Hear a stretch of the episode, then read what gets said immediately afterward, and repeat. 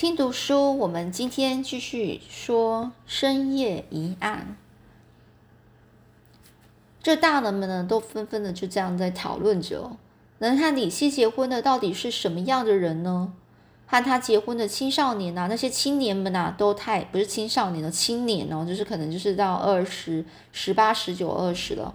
青年们呢，都太幸福了，只要娶公主做太太，将来就是继承法法利亚财产的人啊。那，这个人是谁呢？他住在哪里呢？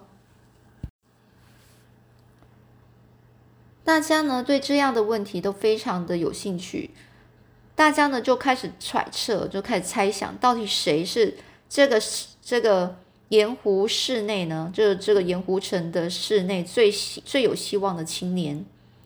正在这个时候，可怕的事情就在这个城市发生了。这个先知杨克，他的耳目突然出现了。耳目哦，为了这种事，市民都害怕的发起抖，发起抖来，发起抖就发抖了。著名激增的结果，违背誓言、不遵守先知杨克吩咐的人也多了。有一次，先知杨克命令说，青年约翰斯顿要和少女玛丽结婚，可是约翰斯顿已经和别的少女相爱了。于是，约翰斯顿就离开家。躲了起来，但杨克的耳目呢，很快就把他搜索出来。哦，所以呢，也就是说，发生了一个事情啊。好，我们继续讲哦。约翰斯顿被带到深山的森林里，用粗绳子吊死在树上。哦，非常残忍哦，就是意思是说，如果没有照这个先知杨克他命令的这个方式去去做，或者是。去呃去实施实行哦哦，那他这个人呢就可能会有危危险。大家都很同情啊，惨死的青年约翰斯顿，但却没有一个人敢说出口来，因为同情叛徒的事情，万一被这个先知杨克的耳目啊，耳目就是很他的手下听到的话，一定会立刻被抓起来，以诽谤先知杨克的罪名。送到深山森林里去处死。先知的权利是神圣不可侵犯的。杨克的耳目到底有多少呢？也就是他的手下到底有多少呢？他们都在哪里活跃呢？谁也不知道。邻居呢？法兰克和乔，或者是乔治，说不定也是他手下的一份子。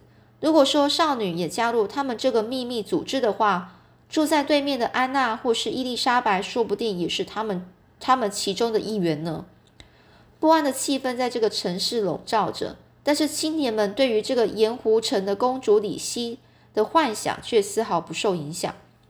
李希的美丽高贵会使初次看到她的人啊惊为，就是非常惊讶。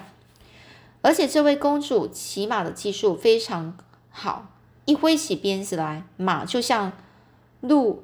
就像变成无人之境一般奔驰，就好像没有人骑着那样奔驰着。这一个李希呢，如果要参加赛马的话，赛马哦，一定会获得冠军。大家都异口同声的这样说，可见他骑马的本领了。这也难怪啊，李希他从小时候呢，就一直就就在这个牧场旁边的木木房子里长大，从小就养成骑马的习惯。捧秋，这是公主李希常常骑的那个白马的名字，叫捧秋。这匹马呢，就像雪一样白，青年们就连对这匹小马也羡慕不已。如果人像捧捧捧秋这样子啊，载着公主就好。哎呀，你是不是这样想呢？另外一个人就说：“你也这样想吗？我早就很羡慕捧秋了。捧秋的那匹马。”青少年们，呃，是不是青少年？青年们哦，就这样子边谈边笑。这时候有很多穿着旅行装的这个男女啊，在盐城盐湖城的这个大马路上骑着马，或是徒步走着。里面有的是白人，有的是印第安人。他们是到西边加利福尼亚哦矿山去淘金的。中午的时候，这金发的李希骑着白马出现在十字路的广场上。他那个碧绿色的眼睛呢，非常动人；雪白的额头流着汗，两个腮呢浮现的粉红色，合身的骑马服呢，使他显得特别漂亮。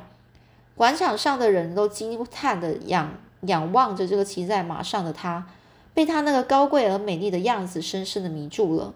要前往这个加利福尼亚矿山的这个印第安人呢，也都在悄悄的交谈着说：“这个李希啊，就像下凡的仙女，到底是什么样？到底是什么人的千金呢？是谁的女儿呢？是啊，的确长得太美了。”正在这个时候，从街的另外一边突然走出一大群牛来，前后有六个男人呢，赶着牛群。畜生，跟着一起走吧！喂，牛，跑慢一点！这从牧场出来的一百多头牛呢，脑袋上脑袋上就是脑那个牛的那个头上都长着粗大的这个犄角。慢吞吞的走在走出了广场，把路都挡住了，使那些走路的印第安人、骑马的白人，还有马车、还有货车都无法前进。这个时候怎么会跑出这么多头牛呢？小心呐，牛被鞭子打到会很火的，赶快让他们过去吧。大家你一句我一句，大家正在议论纷纷的时候，李希所骑的白马捧秋虽然被勒住了，但是看见这么一大群牛，却吓坏了。忽然把两只脚、两只前脚高高的竖起来，骑马本领高超的李希也几乎从马上掉下来，真危险啊！这马尖锐的嘶鸣声引起了一大群牛的注意，他们愤怒的野性快要爆发了。李希几乎从这个竖着前脚的捧丘背上摔了下来，不行！李希呢，往前屈着身上身，勒紧了马缰绳。还好他从小就骑惯了马。不一会儿呢，捧秋就把脖子上的鬃毛摇晃了一下，把前脚放下来，往后退了退。喂牛！这男人啊，旁边那个赶牛的人啊，大声就叫叫着，把鞭子抽着咻咻咻作响。有两头雄壮的大牛，摇晃着粗大的犄角，突然朝着正在嘶鸣的捧秋冲上来。黑的那一头被鞭子抽打了，犹豫起来，但红的那一头怒火更大了。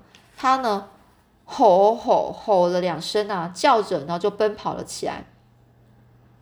这头牛大声一叫，别的牛也纷纷的抬起头来，并且都朝着白马这个捧秋的方向啊跑过去。糟糕了，赶快制服他们，制服他们啊！快逃啊，危险！围看的人啊，就在那边纷纷这边喊叫着。李希的脸色苍白起来，他把马缰绳勒得紧紧的，往左边一转，用长。长筒靴的后跟啊，猛踢着捧秋的肚子。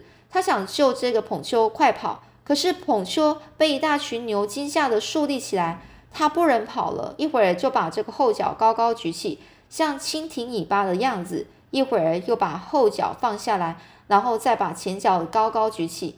要命啊！这个对骑马本来就很有本领的李希，这时一会儿后仰，一会儿前俯，他只得紧紧的抱住马鞍，惊。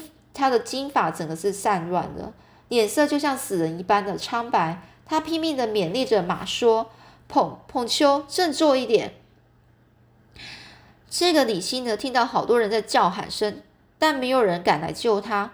红色的大牛已经奔到他的眼前来了，用他的这个犄角呢，头上的犄角猛烈的往这个马身上刺。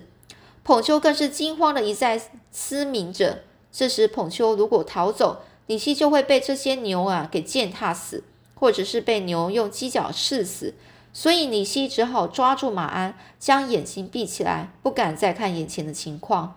捧秋连跳带蹦的在这里团团转呢。李希感到眼前发黑。正在这个时候，李希听到有人喊：“别怕，振作一点。”他听到喊叫声，就把眼睛睁了开来。这时，有一只结实的出手从一旁伸了过来。抓着捧秋的缰绳，用力一拉，一边喊喊着号令似的叫：“喂，过来！”说时迟，那时快，捧秋随着声音被拉过去。李希抱着马鞍随马奔奔驰啊！李希仿佛就在梦中听到马蹄声，很多人呢就呃吵这边这边吵吵闹嚷嚷着声音呢，就看着他，他的声，他们那些其他人声音离这个李希呢是越来越远了。李希自己告诉自己：“啊，我获救了吗？”这个呢，他就整个头头啊就抬起来看，发觉阳光刺眼，感到一阵晕眩。仔细一看，发现有个男人呢正拉着捧秋的缰绳，骑着马和他并排着。这个人呢，戴着肮脏的茶色大帽子，帽带系在下巴那里，他的脸啊被太阳晒着，整个黑黑的，大眼睛显露出他那非凡的魄力。这个男人呢，我就看着李希，笑嘻嘻的说：“已经不要紧了。”他的声音非常明朗，雪白的牙齿真是美丽。李希呢就道谢说：“谢谢你，真真吓吓死我了。”他松了一口气，满脸的都是汗。这个男人就说：“哎，你是李希小姐吧？我知道你的名字。”大而清晨的这个眼睛啊，光很很关切的看着李希。这时呢，才悄悄的将这个捧秋的缰绳放开。这个李希呢就问：“你怎么知道呢？这广场上的青年们都这么说啊？他们是不是你的朋友？不是，我在盐城湖并没有什么朋友。”这两个人呢并排着马走向郊外的一个草原。捧秋已经镇静下来，频频的摇着头。李希打心里感激这个陌生的青年，忍不住就问：“那么你是从别的地方来的喽？”“是的，我第一次到这个地方。”哦，我的确，我的确是你所说的李希法法利亚，谢谢你救我。这个男的就说：“广场上大家都说你是盐湖城的公主啊。”李希呢难为情就说：“哎呀，别这么说，请问您大名呢？”“嗯，我叫瑞法逊何布。你回去问问你父亲，看看他认不认识这个圣路易的瑞法逊何布的父亲。”哦。瑞法逊河布哦，哦，瑞法逊河布的父亲，你父亲啊，令尊啊，一定会说认识的。诶，李希他睁着他那绿色的大大眼睛啊，用手里的金手用手去整理他的金色的头发。这个穿着黑色肮脏衣服、背上扛着长枪的瑞法逊河布，好像是个打猎的人。李希听到他说第一次到这个地方时，又听说。听说听他说，他住住在这个圣路易，他呢心里就扑通扑通跳了起来。这圣路易是南部的乡镇，你就是在那里出生的吗？李希小时候曾听到舅舅这么说过。到底那到现在呢？这李希还记得很清楚。哦，他就问啊，那你是从那里过来的吗？然后呢，这个人呢就说啊，是啊，你父亲和我父亲是好朋友。我父亲曾经这么说过。听说约翰·法利亚在盐湖城事业成功了，已经成了大富翁。他年轻时就是很刚强的人。哎呀，稍等一下，我这么说是不是太没有礼貌了呢？这个李希就说：“不会啊，我的家，我的家过了这个草原就到。你现在可以跟着我回去就好了。”这个人呢就说：“不行，不行，这样更是没礼貌了。”诶，怎么会没有礼貌呢？不会啊。你如果不跟我去见父亲的话，我会感到难过啊。哦，然后呢，这个说不不不，我穿的这样啊，破破烂烂的去拜访长辈，而且对方又是个大富翁，这样实在是太没有礼貌了。唉，我想，因为我在山里已经有两个多月了。哦，你在哪个山呐？我我在那个内内华达山脉啊，因为那里全是银矿，没有出产别的东西。我今天是为了同伴找吃的东西，特地到镇上来的。我想找一些呃特别有风味的东西给他们吃。李希小姐，我要告辞了，改天再拜访吧，再见。这瑞法逊说着就想要离开的时候，李希从一旁伸出手抓住他的马缰绳，说：“不，不行！你这个人啊，就说：哎呀，你真是刚强的公主。无论如何，你都得都得跟我回家一趟。”这个人就说：“啊，真是教我伤脑筋啊！你如果不放我，我这头马厉害的很，会把你拖拖跑呢。哦，没关系，我会跟在后面追过去。彭秋也跑得很快。哦，在讲这个人呢，他就带他马说：你不放我的话，我这头很厉害哦，我这个这个马很厉害，会把你拖着跑。但是以西就说：没关系，我会跟在后面，而且。”我的马呢？捧秋也跑得很快。捧秋这个名字很有趣诶，请到我家去嘛！我这样求你，你不答应实在是太没有礼貌了。这这男人呢就说不，我下次等我洗好澡，换了衣服再来好吗？不行，你就到我家洗就是了。这男的就说：“你真是任性的公主，真叫我没办法。”这瑞法逊呢，仰天大笑，他爽朗的笑声在这一这一带的草原中回响着。养育李希的约翰·法利亚舅舅，从十二年前就变成了他的养父。他做梦也没有想到自己会看到从前好友的儿子啊，若瑞法逊何布。而且呢，李希在广场上遇到危险的事情，又被何布救了一命。法利亚听到李希讲的这些经过，又惊又喜，说：“哦，是吗？哦，是这样的吗？哎呀，你的确很像你的父亲啊！在圣路易的时候呢，你还是个小孩，现在几岁了呢？”法利亚将双手一会儿伸开，一会儿摇动，一点儿大富翁的架子也没有。他真是一位爽爽爽直爽直哦，爽直呃非常爽朗的这个老头儿，很容易使人对他有好感。这何布呢也感感到很很快活起来，就说啦：“我今年啊二十五岁了。”哦，是吗？真快啊！你还记得我吗？啊，我忘记了。然后这个这个法利亚呢，这个老头呢就说啦：“你那时候还小啦，今年二十五了吗？哎呀，你长得好结实啊！缘分真是奇怪的东西，没想到你却变成李希的救命恩人呢。”这李希在一旁听得兴奋，跳起来，就说。不在这个内华达的深山里，有时也会遇到自称从圣圣路易来出来的人呢。这一个何布就这样讲啊，他脸上出现微笑哦，就说：“哎呀，在那个深山里，有时候会也是常听到有，就是有一些人是说从那个圣路易来的哦。”然后呢，这个法利亚呢说着就说呢：“哦，肯肯慌的时候，那种事多得很，我们多聊聊好不好呢？”不知道饭准备好了没有？你去看一看。然后他就这个法利亚呢，就去跟这个李希这样讲。这个何布呢就被带到餐厅呢，和这个盐湖城的公主以及他的父亲坐在餐桌前，桌上摆摆着这个深山很难吃到的山珍海味。何不不客气的就狼吞虎咽着。法利亚就问他的话，只要他知道的，他都据实的讲出来。山中的夜深了，印第安人会突然来袭。于是血的战斗便展开了，大家拼个你死我活，还有在深山密林里猎取猛兽，在危险的山谷底谷底呢寻找金银的矿脉，以及月光夜的派对的夜光夜哦派对。李希呢是整个请听着这个何布讲的这些话，感到非常兴奋呢，是吗？这么说，你你打靶也是很高明的喽。是的，很少有打不中的时候，就是骑在马上奔驰也一样。哦，还是不要冒险比较好，生命只有一条啊，保重要紧。而这个男人就说：“我也这么想啊，不过印第安人或熊都是不请自来的，就是他他们是很突然出现的。你如果不先下手就糟了。哎，我吃太饱了，肚子简直要胀开了。这个人啊，这个和嗯。”何不呢？就说他自己呢，何不他自己呢，就倒上一头猛兽，把放在这大盘子的山珍海味吃的光光，然后呢就道谢，便骑在马上，很愉快的回去了。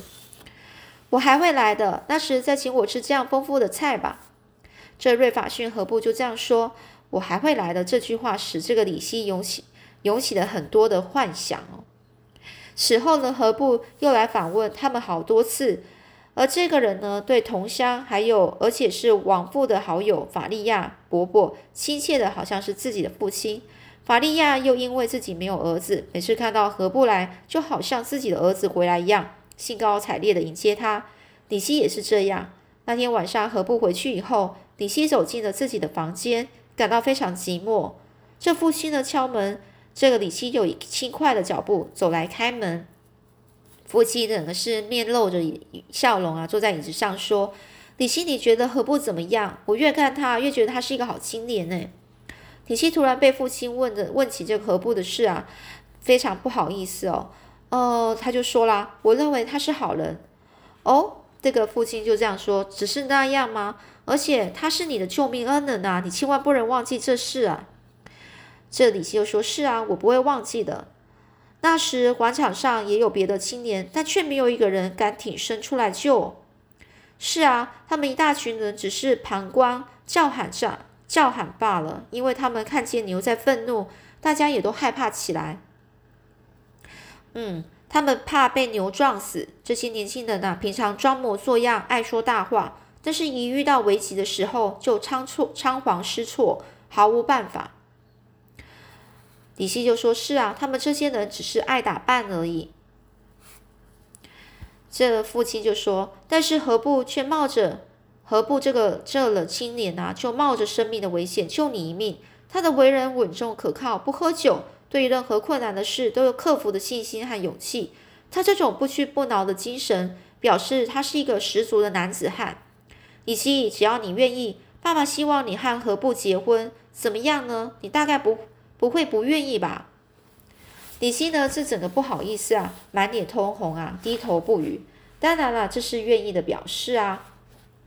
好啦好啦，这父亲就说：“我知道了，这样爸爸也就放心了。何不下一次呢？不知道什么时候来，我实在是等得不耐烦了。”父亲呢就从椅子上站起来，脸上更显出明朗的样子，挥了挥手，就从李希的房间啊走出去了。此后，李希一个人留在房间里的时候，再也不会感到寂寞。他有时候甚至还唱唱歌、跳跳舞呢。时间过得真慢，李希盼望何不的到来，等的心都快焦了。他只要听到门外有马蹄声，便很快的跑出去看。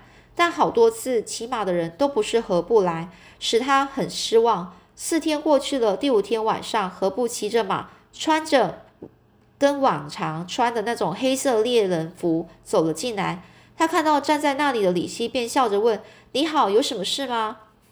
李希呢，很开心说：“快快进来吧。”这何不呢？整个轻飘飘从马上背马背上跳下来啊，就就笑着说：“哎呀，别着急嘛。”一边呢就把这个马拴在这个门柱上，一边向他说：“明天早上我又要到内华达的山里去，这次预备花两个月的时间去找银矿，回来的时候会带些银矿送给你做纪念品。”哎，你怎么啦？这不知道什么缘故，李希呢突然把背啊转向他，往屋子里跑去。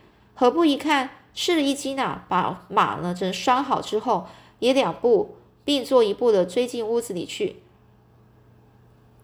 这从房门里走出来的是法利亚伯伯，就是李希，大概是在那个房间里。